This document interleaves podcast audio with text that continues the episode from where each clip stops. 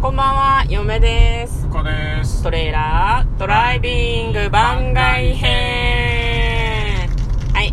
始まりました。トレーラードライビング番外編。この番組は映画の予告編を見た嫁と婿の夫婦が内容を妄想していろいろお話ししていく番組となっております。運転中にお送りしているので安全運転でお願いしまはい、今日はですね、はいえっ、と、映画を見てました。す。はい。映画を見てまいりました。何の映画を見てきたとい、見てきたかと言いますとこちらです。7つの会議。はい。はい、だいぶ前のね、うん。映画ですね。そうですね。アマプラで見ました。そう、だからね、正確にはね、見に行ってきたわけではない。そうです。相変わらずお家で映画を堪能しておりますね。お昼ご飯の後などに、そうそうそう。うん、2時間ばかし映画を見るっていうね。こちらはですね、私たち事前に妄想を行っていまして、その回がですね、シャープ151、2019年2月4日の回となっております。だいぶ1年以上前ですね。そうですね。詳細欄の方にリンクを貼っておきますので、はい私たちがどのような妄想をしたのか気になる方はそちらを聞いてから、こちらのネタバレありの感想を、はいえー聞いていただければと思います。まずざっくり私たちの妄想の内容を振り返りたいんですけれども、あんまりあんまりね、妄想できてない回だったね。うん。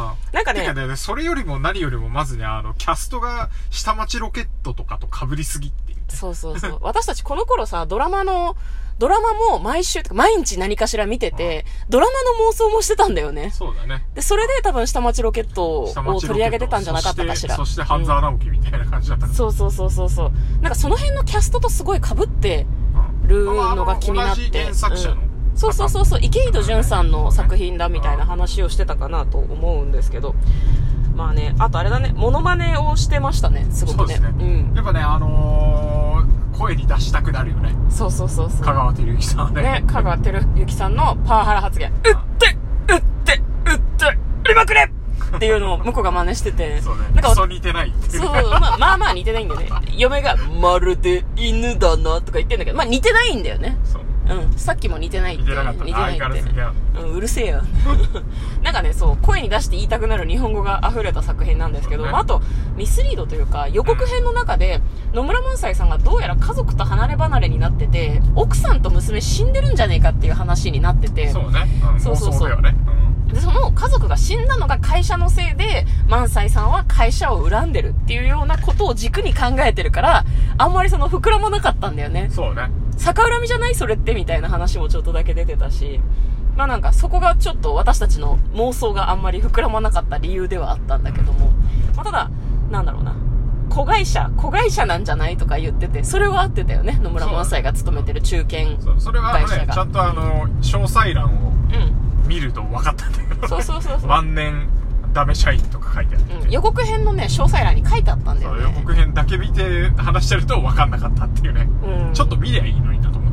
まあね、ただまあ一応私たち予告編だけを見てっていう体でやってますので。まあまあね、あの、外れるのも面白いし、全然ちゃうやんっていう。まあそうなんだよね。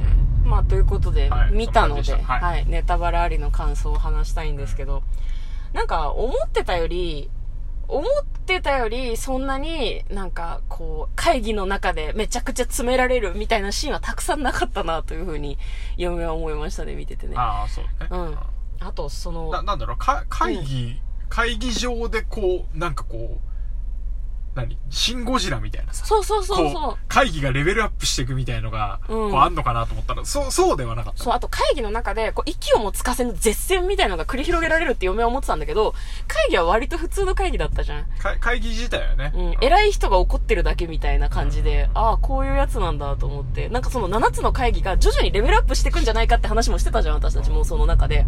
その普通の根回しみたいな打ち合わせから最終的には CIO が出てくる会議まで7つの会議レベルアップしていくみたいな突破。していくみたいなね。うん。でそもそもタイトルがさ、7つの会議だけど、本当に7回会議あったっけっていうところがなんかちょっと曖昧じゃない？そう、第1回みたいなの特になかったからね。そう、なんか、カウントしてなかったからね。そうなんだよ。なんかどうやら映画の中では午前会議っていうのが、その会社の会長が出てくる会議で、一番、親会社のね。そうそう、親会社の。でもそれも2回ぐらいあってさ、2回1回はないでしょ。あれ1回だっけ？午前会議は1回だっあ、。1回だっけ？なんか、嫁があんまり覚えてない疑惑が。なんか、その辺があんまりレベルアップ感がなかったかな。うん、うん、うん。なんか、あんまりこう、ぐわーっと盛り上がっていくっていう感じを、なんか、受けなかった。まどっちうんかっていうとミステリー調だったんだなっていうのは、こう、小説読んでないからわかんないけどさ、うん。あのー、何？こう、野村萬斎さんが演じてる、うんあの、安見さん。あだ名が八角ってい八うんだよね。そう、八角さんって言ってたけど、うん安見さんが、まず、よくわかんないぐうたら社員っていうところで、うん。で、そいつ、なんか切り捨てるだろうなと思ってたパワハラ事件が、うん。あの、萬斎さんじゃなくて、あの、課長の方、まあ、パワハラした方がね。パワハラした方が飛ばされたんだよね。さらっと飛ばされてたから、んあれ会社としてはこっちのしっかりしてる課長を守るんじゃないのっていう、ね、うんところから、なんで、あの人はあんなかん、あの、ぐうたら社員なのに、うん。な、なんか、あれ、そのもうちょい上の部長っぽい人、うん。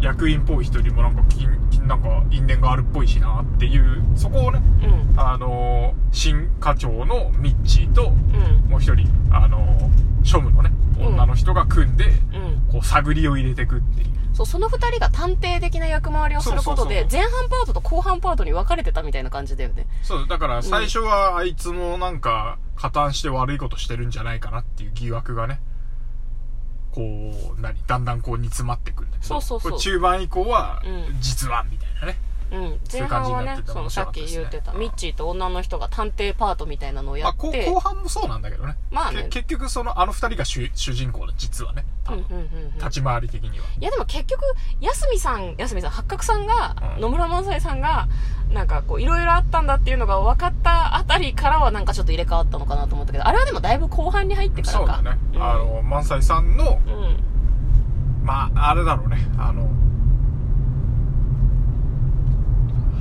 犯人だと思ってた人が実はこうん。う、すげえ頑張るみたいな。犯人だと思ってた人が。ミステリー、ミステリーで言うとね。あ犯人だと思って、こう、疑いがかけられてた人が、最後こう、犯人が、誰か人質に取った時に自分がこう、代わりにね、ー。うん。身代わりになって、その、ヒロインを助けるみたいなじゃないけど、そうだね。で急ラスト急にグッとこうん。う、目立ってくるまあでもなんか序盤からさ、その野村萬斎怪しいっていうのとともに、でも野村萬斎は実はなんか裏を知ってるんじゃないかみたいな匂わせは何度もあったよね、なんかね。そうだね。だから、まあまあ、でも主役だし悪い感じじゃないんだろうなと思って。だから、うんその、そういう意味だと、あの、下町ロケットのう、ん。あの、安倍さんがやってるような、こう、絶対こう、いい人、絶対正義の人っていうイメージではなかったじゃん。うんうんうん。そうだね。そう、だから、そこは良かったなと思うね。うんうん野村萬斎さん最初からなんかあの、ガンガン不正暴いてやるぜ、みたいな。感じだったら、うん。その疑惑がないと多分あんまりキャラとしてかっこよくなかったと思うんだよね。まあ確かにねあ。うん。まああと気になったのが、あのーまあその、それは下町ロケットを見てる時もそうなんだけど、なんかみんなの、モブたちの挙動おかしくないっていうのが嫁は結構気になりがちで、うんうん。その、なんだろう、何か起こった時とかに、結構さ、ざわざわって、こう、同じ部署の中にいる50人ぐらいが、うわーっと集まってくるんだけど、うん。一箇所に、うんこんなこと現実である？っていう風にずっと思ってたんだけど、まあなかなかない。そうだよね。うん7つの会議でもね、結構あったんだよね。なんかみんなで同じ行動するとか、なんか乗り込んできた経理部の人を全員で笑うとか、みんな自分の仕事どうしたの？ってすごい嫁は思っちゃう方なんだけど、あれはあの、うん単身乗り込んできた藤森が悪いけど。絶対、それは間違いない。そう、む、向こうはね、だから、営業課に経理の人が一人で来て、営業のなんか不正暴いてやるかなって言ったら完全に勘違いでみんなに笑われるっていう、ね。それは無理だっていうね。そうなんだよね。でもなんか、会社って、まあなんか脚色されてるにしても、あのくらいのことあるのかなって嫁は思ってたんだけど、今なんか、普通の事務職とか営業とかもいる会社に勤めてんだけど、なんか、あんな風には絶対にならないという確信がある、なんか。みんまなあ、こそっと笑ったりはするだろうけど。そういう意味だと、ちょっと一世代前ぐらいのうん、うん。人たちを、こう、なんていうの、描いてるから。じゃああれはノンフィクションなの？昔では？いや、昔ではっていうか、ノンフィクションってことはないけど、うあの、もともと、あの、何？あの、段階の世代ぐらいの、ん。うん。とか、段階ジュニアとか、うん。あの辺の人たちを描いてる感じがするから、うん。やっぱ会会社にはずっと一応、なんていうの？あの、ずっと終身雇用されると思って入ったけど、うんなんか、あの、バブルも弾けちゃったしな、みたいな。うん。感じの世代の人たちは、あうんあんな感じってこと？あんな感じっていうか、えー周りの挙動がっていうんじゃないけど、うん。ちょっと、あの、我々の、その、何、今のね、ああ、じゃあなんか問題が起こっても、うそんなに関わらないみたいな感じじゃない世代かもしれないね。なるほどね。またそういう人たちに刺さるような感じで作られているという可能性もあるってことか。そうだね。わかりやすいよね。ああいう風になってた方がね。モブの人たちが全員でバカにするとかの方が。なんか、そんなリアリティないんだな、脚色されてるんだなっていうのがなんか最近、さらに分かってきたような感じがしますね。まあだから面白いっていうのもあるけどね。わかん。でも世の中そういうのがあるかもしれない。まああれすごいそれが、それがいいとこじゃん。フィクションだと思っちゃダメよ。もしかしたらあるかもしれないな、こういう会社って思わせるのがいいんじゃん。だから今まで思っちゃってたから、作りがうまいってことだよね。そうね。多分ね。その方が盛り上がるしね、まあ、話もね。自分の会社のそういう雰囲気じゃないから他もそうじゃないでしょみたいな感じでよくないです。あるんだよ、きっと。ああいうやべえ会社がよ。なるほど。しかも大企業とかだとよ。まあそう思ってた方が、なんか最後に向けて、ちょっとその、スッキリする感もより強まるかもしれないね。なるほど。他に何か見どころというか、面白かったところとかありましたか？見どころ、そうね。うんうんうんまあ、野村萬斎さんのね、姿勢が綺麗。いや、ほんとね、すごいよ。うん。すごい。なんかもう、スッて立ってるだけなんだけど、うん。うわ、なんか、達人ですね、みたいな感じがする。本当に。本当に。達人？いや、マジさすがだなと思う。